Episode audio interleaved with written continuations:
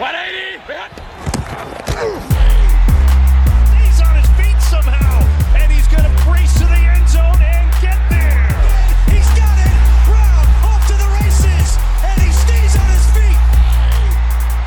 It's intercepted. It's picked off by Warner. Fred Warner. NFL al Chile. ¿Qué tal amigos? Bienvenidos a NFL al Chile, episodio número no sé si 30, 31, pero estoy súper emocionado de estar conectado a la distancia con mi queridísimo Fernando Mangino. Fer, bienvenido en este bello martes post eh, home goodbye de Ben Roethlisberger. ¿Cómo amanecieron esos ánimos? Pues estoy un poco triste, bueno, ¿para qué te digo que no? Sí, sí. Pero todo lleva a su fin. Este, nos dio lo que tenía que dar. Eh, yo pienso que nos quedó a deber un poquito, pero, pero pues en, en términos generales, pues no me puedo quejar, ¿no? Uno de los más grandes en la historia de Pittsburgh, ¿no? Es el mejor coreback en la historia de Pittsburgh, sin duda. Así de plano, Sin duda, así nada más. sí. Hijo, de- Hasta, hasta el mismo Terry Bradshaw lo dice. o sea, sí, pero luego dicen no así quede como duda. por la merga, ¿sabes? No, no, no. O sea, como coreback, como talento, Big Ben es mucho mejor que Terry Bradshaw. Y oye, eh, también hablando de escándalos y de los Steelers, hablemos un poco sobre lo que pasó con Antonio Brown, ¿no? Eh, a la mitad del pinche partido, el güey dice, ¿sabes qué? I'm out. Se quita la ropa a la mitad de la cancha, cruza toda la cancha y dice, Sayonara, se nos va. Y de esta forma, pues probablemente se despide de su carrera. Un gran logro de Mike Tomlin el haberlo mantenido controlado durante tanto tiempo en Pittsburgh, ¿no? Sí, fueron nueve temporadas en donde muchos lo consideraban el mejor receptor de la NFL, ¿no? O por lo menos se codeaba con Julio en su prime, que era como un gran accomplishment, ¿no? Ahora, mi, mi pregunta, Fer, aquí sería: ¿crees que ese famoso golpe de Bonte's Perfect haya desencadenado una serie de eventos que culminaron con Antonio Brown estando donde está? ¿Crees que ese haya sido el golpe, el momento de la carrera de Antonio Brown que le cambió la vida para siempre? Pues es que no nada fue uno, fueron dos del perfect a él. Eh, digo, no dudo que, que- que le haya afectado eso, pero creo que él nunca ha sido pues, estable emocionalmente.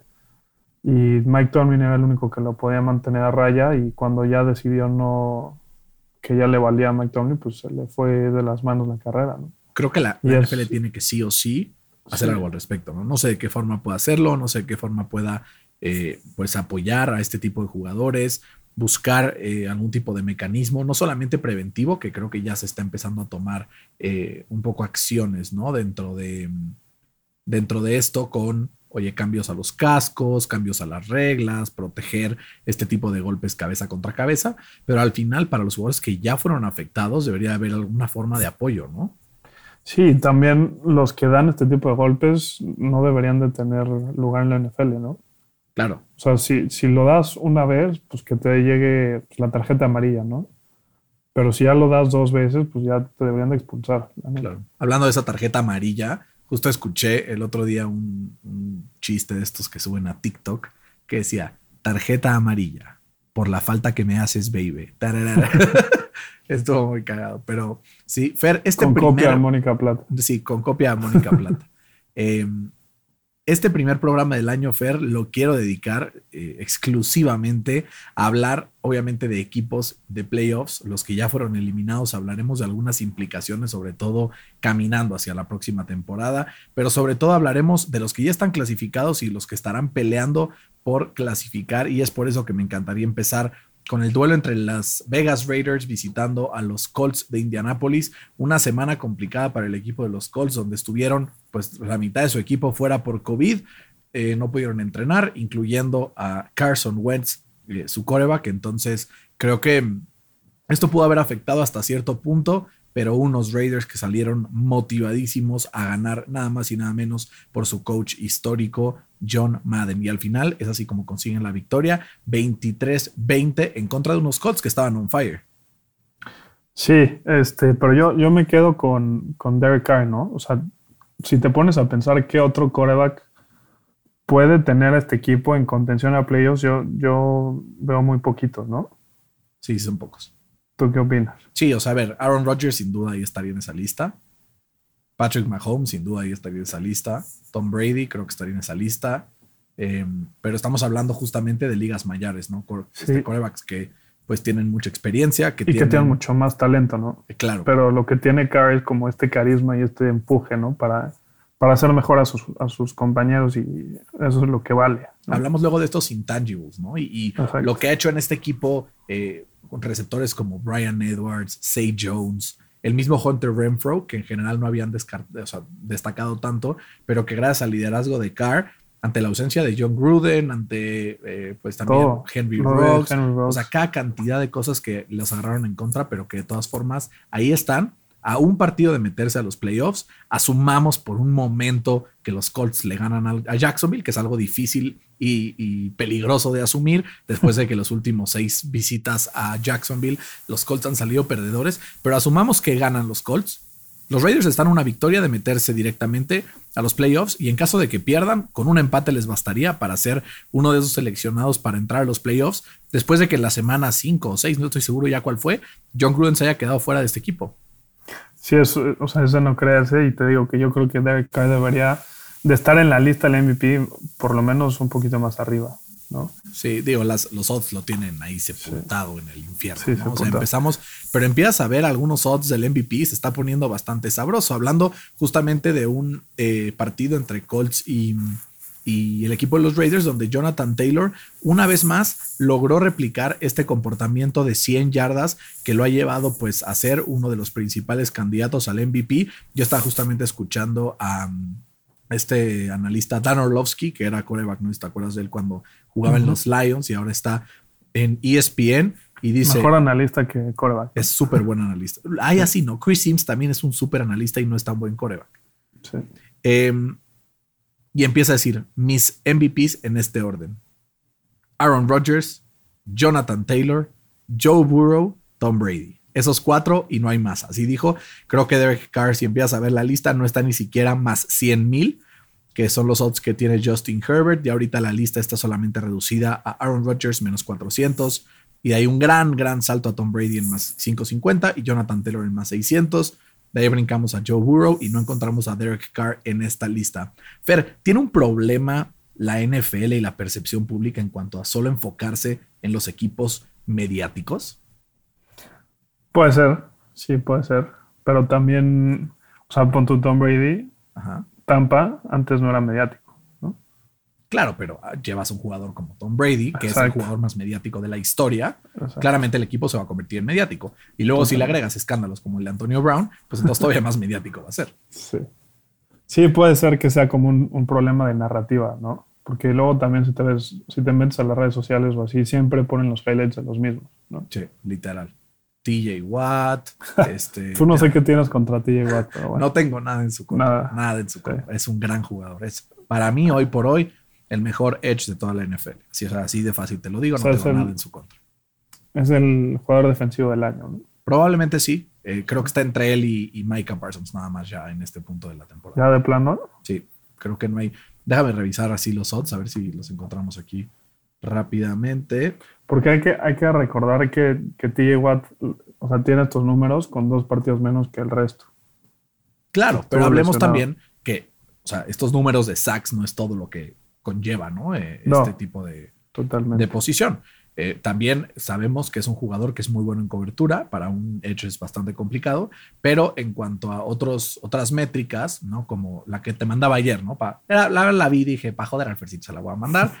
Eh, hay jugadores que reciben más double teams que TJ Watt. Entre estos se encuentran, y no me voy a limitar aquí, te voy a echar los nombrecitos y vas a decir, güey, ¿qué? No me la puedo creer.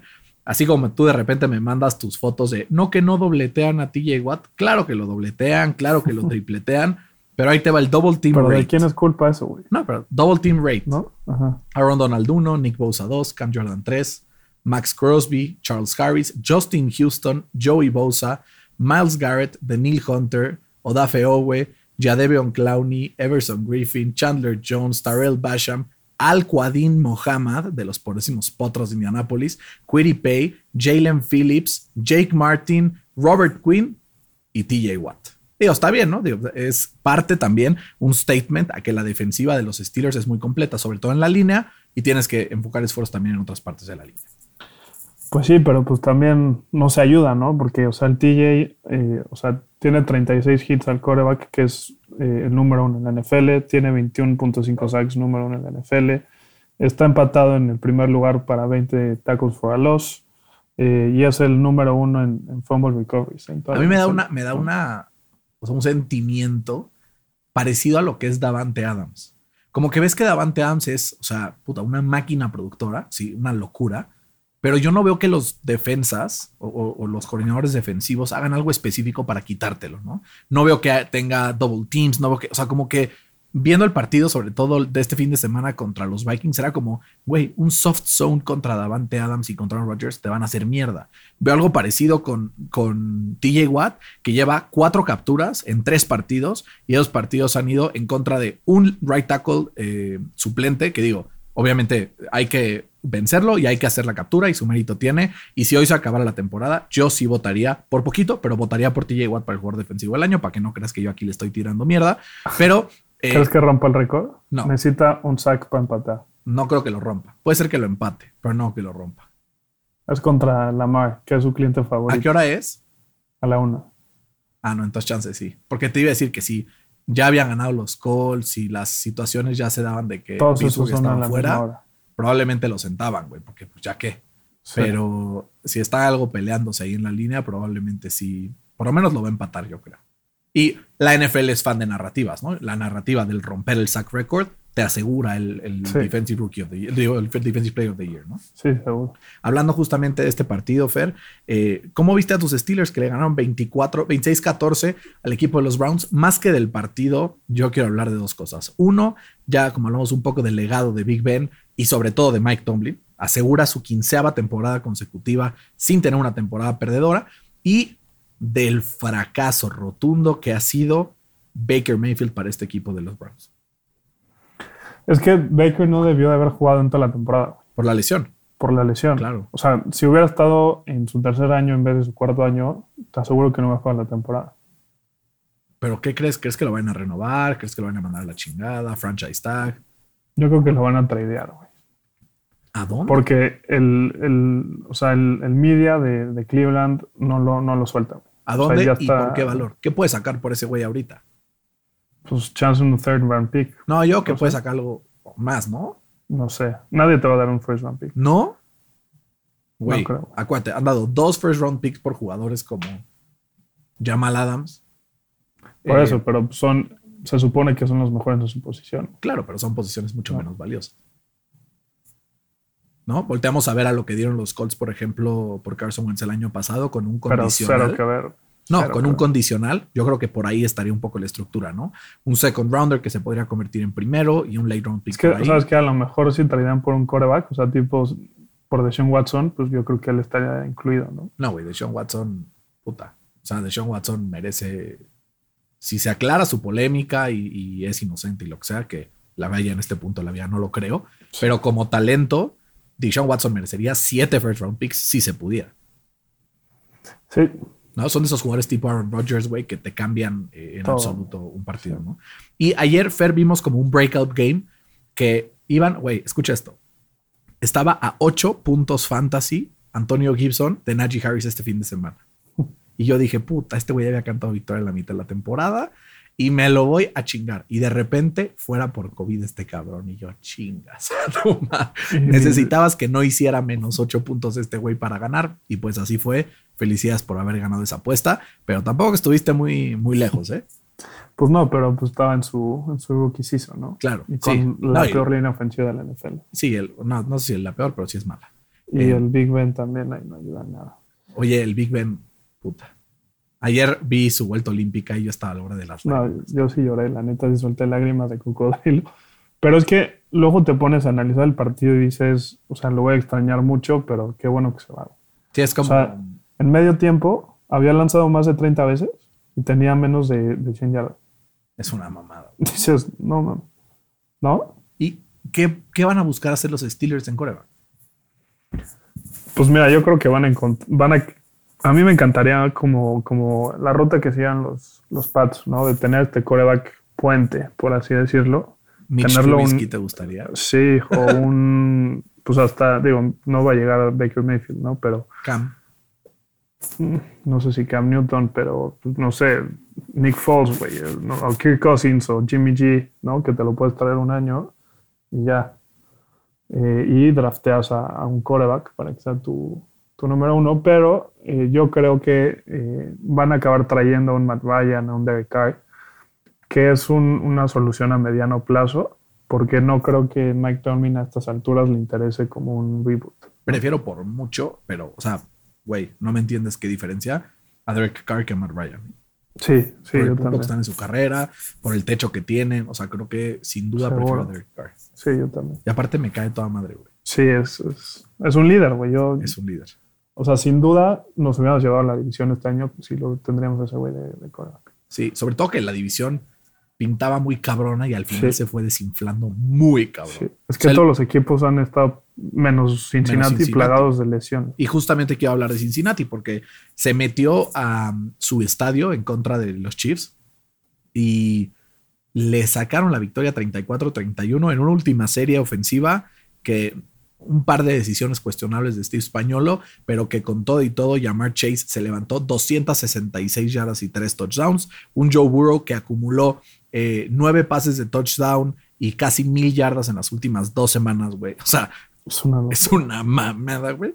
Y que creo que asegura el offensive, digo, el comeback player of the year y se candidata incluso para la pelea por el MVP. No la va a ganar, pero creo que el comeback player of the year se lo gana a los otros dos candidatos que teníamos previamente, que eran Dak. Prescott y Nick Bosa, ¿no? Sí, seguro. Este, y, y yo creo que sí se planta como el mejor quarterback de su draft, ¿no? Porque ese debate de Herbert contra Burrow, pues siempre los va a perseguir y ahorita eh, creo que Burrow tomó la delantera. Claro, y en el a ver, caso de... Las armas las tiene también Herbert en, en Los Ángeles, ¿no? No hablemos de armas, creo que están bastante parejos. La diferencia, creo, es la parte de la mente ofensiva que puede llegar a ser Zach Taylor, de la Sí. escuela de, de Sean McVay, a diferencia de lo que puede llegar a ser Brandon Staley, que es un eh, head coach que a pesar de tener una mentalidad agresiva, ¿no? De jugársela en cuarto down, aunque aparentemente no debería hacerlo, pero que él es un, un coach sobre todo de mentalidad defensiva, siendo que viene de ser coordinador defensivo de los Rams. Y, y Jamar Chase, que se, ya aseguró su, su Rookie of the Year, ¿no? Ok. ¿sabes qué? Que los votantes son bien amarillistas y a huevos sí se lo van a dar. Pero es lo mismo que pasó hace un par de años que Baker Mayfield se lo ganó a Saquon Barkley, que tuvo una gran temporada de novato, y sobre todo a Quentin Nelson. O sea, si tienes un jugador que fue All Pro en su posición en su año de novato y no hay nadie más que hizo eso, creo que tiene que ser el Offensive Rookie of the Year. En este caso, pues creo que va a pasar algo parecido con Rashawn Slater de los, de los Chargers, ¿no? Que creo que ha tenido un año fenomenal, pero hay tres Sí, o cuatro pero- partidos en específico que ha tenido Jamar Chase muy flashy, ¿no? Yo se lo daría a otro lineman. ¿Cómo? Yo se lo daría a otro lineman. ¿A quién? A Chris Humphrey, Se- Bueno, el mejor centro de la NFL. probablemente sea el Pro, Sí, ¿no? O sea, sí. no lo seleccionaron al Pro Bowl, pero como sabemos, el Pro Bowl es un concurso de popularidad, ¿no? Vale para pura mierda. Eh, ha habido años que han habido All Pros que no han sido seleccionados al, al Pro Bowl, como fue el caso de Darius Leonard en su año de novato.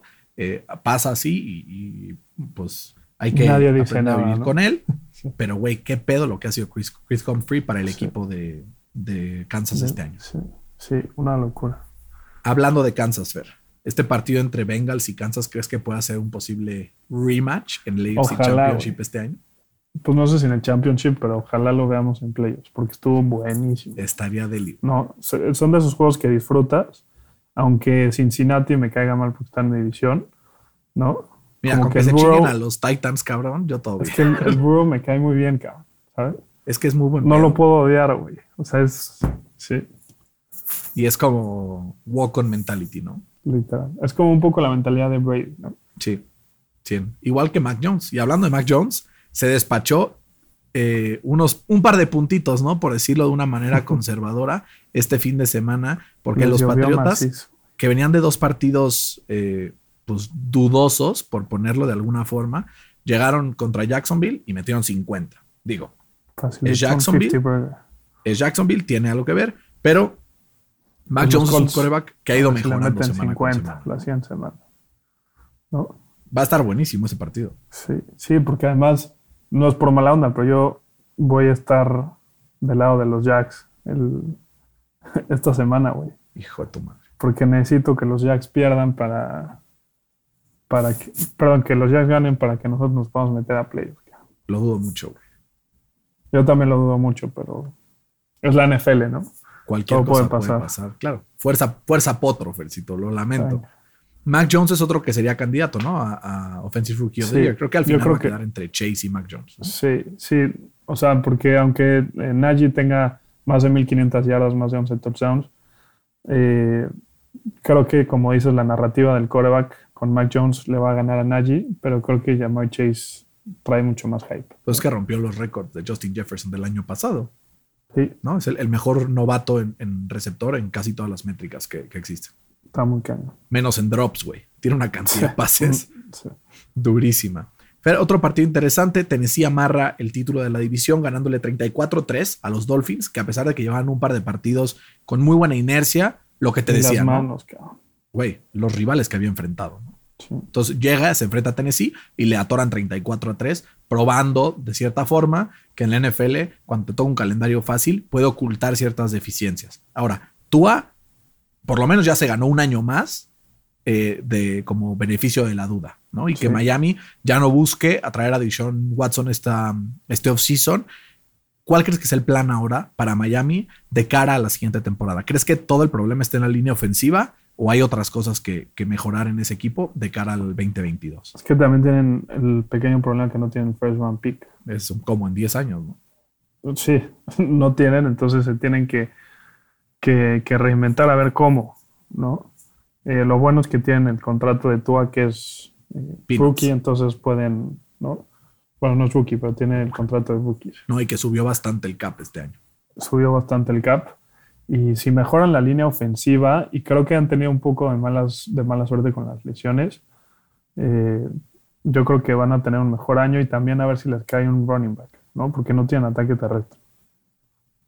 Hay un par muy buenos ahí en, en el Outlook. Por ejemplo, imagínate que tengan alguno de estos free agents que terminan contrato y que probablemente no van a renovar, pero que son como de media tabla para arriba. Creo que eso sería suficiente, ¿no? Imagínate un dueto Miles Gaskin con Marlon Mack, güey. Creo que harían muy buena combinación. Sí, pero yo creo que necesitan algo. Necesita, o sea, Tua necesita un corredor, digo, chance suena muy como Nagy, güey, ¿no? Que te pueda bloquear, que te pueda acarrear, que te pueda eh, atrapar pases. Sí, pero esos no salen abajo de las piedras, Fer. Sí, sí. ¿no? O sea, un Jonathan Taylor, sí, güey, pues qué chingón Jonathan Exacto. Taylor, pero pues a ver cuándo aparece. Pues sí. ¿no? Eh, otro partido, Fer, que nos habló de muchas cosas fue finalmente llegó la espinita sacada de los Arizona Cardinals que llevaban un par de semanas severamente dando pena y se meten una vez más al estadio de ¿Contra los? Dallas Cowboys Ah, y una vez más Kyler Murray gana eh, un partido En el estadio eh, de los Cowboys, ¿no? Que es una locura. es invi- está invicto, ¿no? Tiene marca de 7 y 0. 7 y Desde- 0, güey. Desde high school hasta NFL. Tres, tres en high school, dos en college, dos en NFL. Clientazo Qué ese estadio, ¿no? Oye, ¿qué, qué pasa con, con los vaqueros? ¿Por qué en los partidos importantes se caen, güey? No ¿Te acuerdas cuando estábamos hablando a principio de año que de qué podría ser lo que los mantuviera para atrás? ¿Qué? Tú decías siempre, güey, acuérdense, estos cabrones tienen a Mike McCarthy. Lo, lo dijiste hasta el cansancio, güey. Sí, o sea, sí. y creo que el tiempo ha venido a darte la razón. Es un equipo que en ofensiva, en el papel, tiene, pues no sé si el mejor, pero de los mejores tres rosters del NFL en ofensiva, Sí. sin duda, ¿no? Tiene una línea ofensiva de primer nivel. Tiene, un, tiene un tándem de corredores muy bueno. Para mí, Pollard es mejor que Zeke, pero Sí. pues los dos son buenos. Receptores, tight ends, o sea, como que tiene un equipo súper completo. Ahora, ¿qué está pasando? Que está comenzando a ser muy predecible, ¿no? Lo que empezaron a hacer al principio de la temporada de meter una cantidad de puntos impensable, ahora ya no está pasando. Y probablemente esto sea por tanto el game management de Mike McCarthy como, ¿no? También hay que decirlo, que al día de hoy el cornerback que más yardas ha permitido en toda la liga es Trayvon Diggs. Sí. Qué bueno que lo digas, güey. No, hay que ser, hay que ser Sí. honestos. O sea, ser yo honestos. soy, estoy en el wagon de los, de los Cowboys, pero también no puedo cerrar los ojos a decir, sí, este güey tiene 11, 12, no sé cuántas intercepciones ya tiene, porque parece que todos los partidos hace una, pero también parece que todos los partidos lo queman en cobertura cuatro veces. Sí. Intercepta tantos pases porque lo targetean siempre, güey. Pues sí, eso es verdad, ¿eh? El otro día había una, una gráfica de qué tanto targeteaban a los defensivos y creo que era top 3 de defensas más targeteados de toda la. NFL. Sí, no me sorprende. Oye, ¿y a qué, a qué están destinados estos vaqueros? A ver si ya estás más de mi lado o no. Probablemente, creo que viendo un poco la competencia que está en el NFC, los Rams agarrando tracción, habiendo ganado este último partido con, con Baltimore y teniendo ya un par de partidos hilados a la victoria, que luego nos echan mía por no hablar de los Rams, pollito. Vamos a hablar de los Rams ahorita, tú tranquilo. Eh, los Rams, los Packers que están, güey, Intratables. intratables, cabrón. Tampa, que a pesar de las lesiones, encuentra maneras de ganar. Digo, contra los Jets, ¿no? Eh, otorgando. Eh, pero creo que hay varios equipos en el NFC que pueden pegarle a, a Dallas, ¿no? Pero ¿qué pasa? Si en la primera ronda Dallas enfrenta pues a un San Francisco con Trey Lance que no tiene nada de experiencia, a un Filadelfia con un first time head coach, si se enfrenta con eh, alguno de estos equipos o unos Saints que no tienen ni por dónde jugarle con coreback. Entonces creo que puede ser que ganen un partido de playoffs, pero creo que ya a partir de ahí en segunda ronda se enfrentan a Green Bay, se enfrentan a Tampa, se enfrentan a los Rams o incluso, nada que hacer, incluso a un Arizona en un buen día, están fuera. sin duda. ¿no? Ahora, un golpe de suerte, alguien da una campanada en primera ronda a alguien más y te enfrentas con alguien pinchón. Sí, también. ¿no? O sea, eh, sabemos, esta liga es una liga de matchups, ¿no? O sea, no necesariamente el equipo que es mejor que el otro overall va a ganar el partido, porque tal vez hacen un matchup perfecto, ¿no? ¿Cuál era la forma ideal de parar a Patrick Mahomes en el Super Bowl anterior? Sí, pues Un pass rush degenerado. ¿Y quién tenía el pass rush degenerado? Tampa, ¿no? Y era justo el matchup que podía ganarle a Patrick Mahomes y a los Chiefs. Sí. Ya urge que empiecen los playoffs. Pero te urge que pierdan los Cowboys, ¿verdad? Para poder decir, Sí. se los dije, se Se los los, dije. pinches dije. Güey, los si, a si el Super Bowl es Cowboys contra cualquier otra persona, güey, no mames cómo te Pues, a güey, tirar este, este, año, este año ya nada me sorprende, ¿no? O sea, ganó el Cruz Azul, luego el Atlas, luego el Ortex, el Santos. Entonces ya no me sorprende nada. güey. El Ortex, nuestro compañero y amigo que estaba en el episodio hace un par de Y semanas, hermano, como nos ganó el pinche fantasy por primera vez en en 10 su años. vida, creo, güey, en su carrera. Güey. No, ya lo había ganado una vez, ¿no? Pero hace como 10 años. Sí, pero una liga como de cinco güeyes. ¿eh? Exacto. No, mames, pinche Ortex. Felicidades a mi querido Ortex al aire. Te congratulo, te felicito. Me da mucho gusto eh, por ti. En, Fer, en otro partido que la verdad creo que vale eh, la pena hablar un poco de él, y no tanto por lo que vimos de parte del equipo perdedor, que son los Vikings, sino lo que vemos de los Packers. Mi pregunta, Fer, es: ¿los Packers amarran primer seed de la NFC esta semana? Si Aaron Rodgers se sienta la semana 17, gana el MVP. Eh, uf, está duro. O sea, ah, o sea, mi pregunta es: ¿hay alguien que le pueda quitar el MVP a Aaron Rodgers? no. Yo creo que ya no. ¿no? A menos de que la cague cabrón en un partido. Por eso digo, güey, siéntenlo y amarra el Sí. MVP. Yo creo que sí lo van a sentar y te voy a decir por qué. Yo creo que quieren ver a Jordan Love en acción en un partido de NFL. ¿No se te hace que también tendrá que ver que lo sienten por su lesión de dedo del También. pie? Porque No. tendría, pero es que también, si lo sientan, tendría, entre comillas, tres semanas de, de vacaciones este güey. Que luego se te oxidan. Luego se te oxidan. Ya les pasó dos años seguidos, Sí. ¿no? Ganaron un partido de playoffs y luego en el NFC Championship cayeron brutalmente. Sí, pero no, si se sienta, yo creo que se lo van a se lo va a llevar él. Sí, sí puede ser. Yo que esto ¿no? estuvo muy parejo toda la temporada. Creo que ahora sí ya no hay ni para dónde hacernos, ¿no? Sí, no, no creo. Eh, los Chargers 34-13 en contra de los Broncos y se aferran a la vida, ¿no? Se aferran a la vida, eh, pero también sienten pasitos por parte de los Raiders que con la victoria contra los Colts aprietan también ahí las cosas. ¿Crees que lo- ¿a, quién, a quién prefieres ver en los playoffs? Escoge dos de tres. Chargers, Raiders, Colts, tomando en cuenta que probablemente no, no vayan a entrar los Steelers, porque obviamente sabemos que preferirías ver a los Steelers. Sí, Pero- Chargers y Colts, por el espectáculo. ¿Por. ¿por qué? Porque tienen más chance de, de hacer el offset, entre comillas, y tienen mejores jugadores y, y creo que eh, overall pues es un mejor equipo, ¿no? Claro. O sea, la historia de Derek Carr es muy buena, pero no deja de ser una historia. ¿no? O sea, como que no son un real threat a los demás equipos. Güey, qué triste, ¿no? Sí. Oye, hablando de récords, em, se rompió un récord espectacular este fin de semana. Mike Glennon oficialmente tuvo el partido con menos yardas por aire para un starting quarterback en toda la historia de la NFL. Menos 10. Qué mamá. Güey, menos 10 puntos. O sea, digo yardas. güey.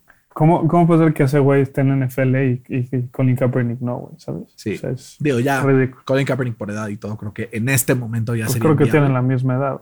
Pero, bueno, sí, no sé exactamente cuántos tenga el, el Kaepernick, no estoy seguro ni para qué te, te invento. Pero, güey, los Giants, que aparte Mike Lennon se lesiona y ahora va a empezar la última semana, Jake Fromm, cabrón. Jake ¿No from crees? State Farm. ¿No crees que por no jugar Daniel Jones se ganó más el respeto de la gente que cuando estaba jugando? Sí, sí, ¿No? seguro. Yo creo que el no jugar le dio un añito más a, a los Giants. Y, y el speech de tu compadre, el George, ¿lo escuchaste?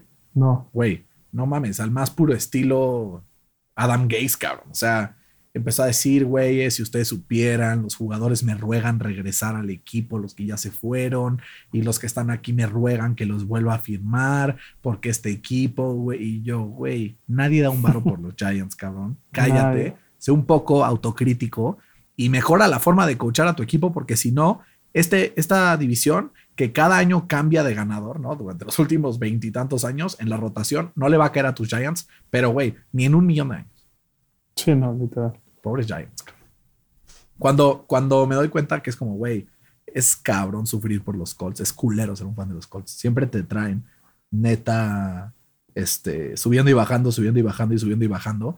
Pero, güey, prefiero ir a los Colts que a los pinches Giants, a los Sí, Bears. sí, güey. O sea, hay varios que dices, Desde el please, Super Bowl está en rebuild y no pueden. literal. ¿No? Literal. Ya hace más de 10 años. Pero a mí me dices ahorita, oye, ganan los Colts un Super Bowl y no vuelves a entrar a playoffs en 7, 8 años.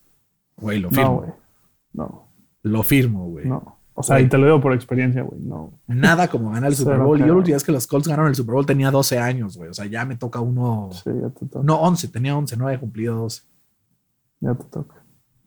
Y ya, no, güey, me aviento por la ventana. este, y también, Fer, eh, algo interesante lo que vimos en el partido entre Texans y 49ers. No tanto de parte de los Texans, ya sabemos que son los Texans. Son un equipo que está en pañales, que va hacia cierto punto en esta reconstrucción, pero que todavía está muy lejos de llegar, que al parecer encontraron un coreback, por lo menos puente en Davis Mills, pero yo quiero hablar también de lo que vimos del otro lado, ¿no? El juego por aire, porque Trey Lance completó arriba del 60% de sus pases, 250 yardas, dos touchdowns, con pases profundos, moviéndose también por eh, tierra, consiguiendo 31 yardas. Fer, ¿crees que sea, pues, worth it lo que dieron los 49ers por Trey Lance con lo que hemos visto esta temporada? Todavía no. Not yet. Pero era obvio, porque llevaba casi dos años sin jugar Trey Lance. Pero se ven No. ciertas destellos. Se ven de- destellos muy buenos, pero creo que le harían muy bien que se siente otro año eh, atrás de Jimmy G. Yo no creo que ya se dé esa madre, güey. Yo tampoco, pero me da miedo que, que- que lo avienten al fuego tan verde. Pues al final hay veces que así se curten algunos jugadores, ¿no? Si no es que te destruyen emocionalmente primero. Exacto. ¿No? O sea, el Pero ejemplo. talento tiene muchísimo talento. Claro, ¿no? El ejemplo. ¿Quién tiene el mayor número de intercepciones para un rookie en la historia del NFL? Peyton Manning. Peyton Manning. ¿Y qué hizo después, güey? O sea, fue Sí. top 3 coreback en toda su carrera, todos los años que participó en la liga. Sí. Entonces, sí, puede ser que algo te esté tumbando, pero yo veo ahorita lo de Trevor Lawrence, güey, y digo, lleva mil y pico pases seguidos sin hacer un pase de touchdown, güey. Creo que ya está hasta difícil conseguir esa madre, güey. Pero ya, ya afortunadamente este, esta semana lanzó un pase entonces.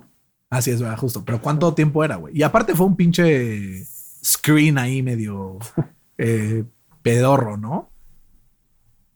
¿Qué, ¿Qué tiene que hacer el equipo de los Jaguars? Obviamente, además de conseguirse un nuevo entrenador, para poder rodear de confianza a Trevor Lawrence y que el año que entra empiece a cumplir la promesa que nos dieron, porque poco a poco se nos está yendo este güey Sí. y Qué coraje. uf, Qué coraje, porque en talento era, ¿no? El siguiente John Elway o el siguiente Andrew Locke. pero todavía sigue, sigue pudiendo serlo. O sea, no es que todo Sí, esté perdido. Exacto.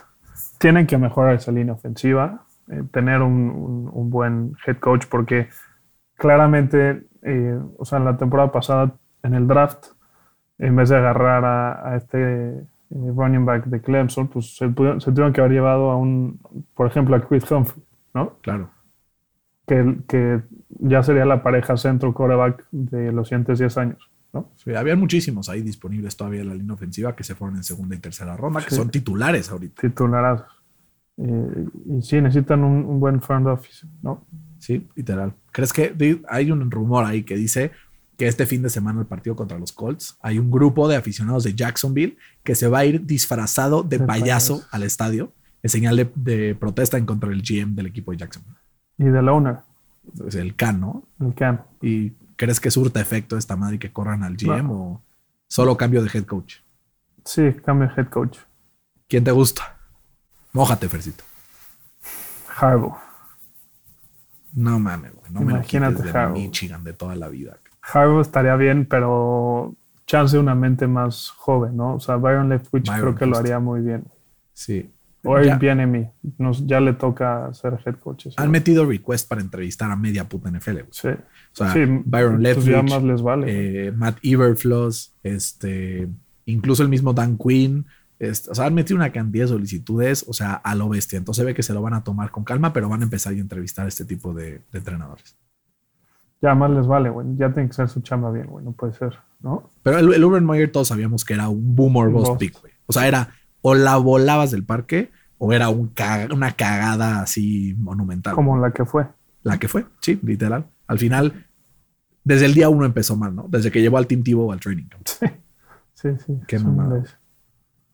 Eh, y luego, Fer, eh, alguien que también ha estado rompiendo la NFL en las últimas tres semanas y que a más de una persona le ganó un championship de NFL es nada más y nada menos que el former first round pick Rashad Penny, que corrió ahora para 170 yardas en la victoria de Seattle, 51-29 en contra de Detroit. Eh, probablemente el penúltimo partido de Russell Wilson al frente de los hijos. ¿Tú crees? Pues sí, ¿no? ¿Tú crees que se vaya? Yo cada vez lo veo más complicado. ¿Crees que se quede, güey? Yo creo que se quede y se va a ir. Pete Carroll. Sí, ¿Crees? sí. Puta. Pues es que. O sea, el Pete Carroll ya tiene más de 70, güey. El Wilson está en su prime. ¿No? ¿A, Pero es a quién te quedas? Para venderlo caro, güey. Pero ¿para qué lo quieres vender caro? güey? No, O sea, literalmente. O sea, lo primero que tienes que hacer para un franchise es tener un buen core. Claro, pues de la temporada pasada este güey se quería ir, Sí, sí, sí. ¿no? O sea, se hablaba de que Russell Wilson podría haber llegado a Chicago, ¿no? Se hablaba con, o sea, con casi la misma intensidad de Russell Wilson que los Packers con Aaron Rodgers. Pues sí, ¿dónde te gustaría ver? Puta, imagínate ese güey. los Los acereros. Puta, Sí. no.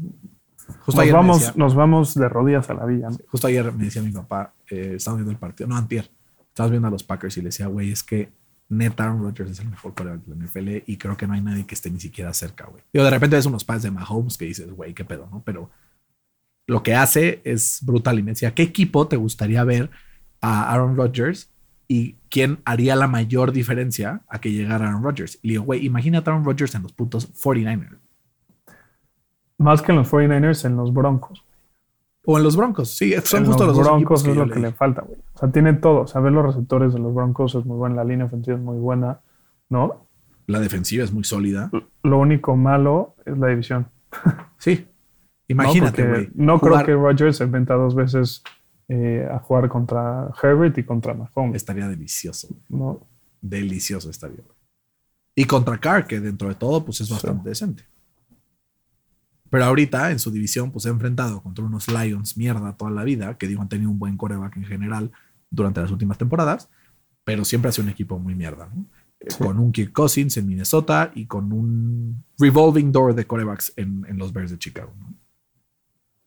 Sí, sí, y yo creo que, o sea, Wilson si se sale, yo creo que sería una situación tipo eh, como Tom Brady cuando estaba en su equipo, en, perdón, en los Pats, ¿no? Que su división estaba muy, muy facilita.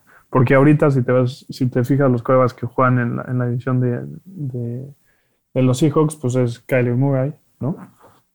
Matthew Stafford. Matthew Stafford. Sí, sí tienen un par ahí de, joyitas. Y bueno, Sí. unos 49ers que sea quien sea el coreback, Kyle Shanahan Siempre compite. Sí, mamada. ¿no? sí.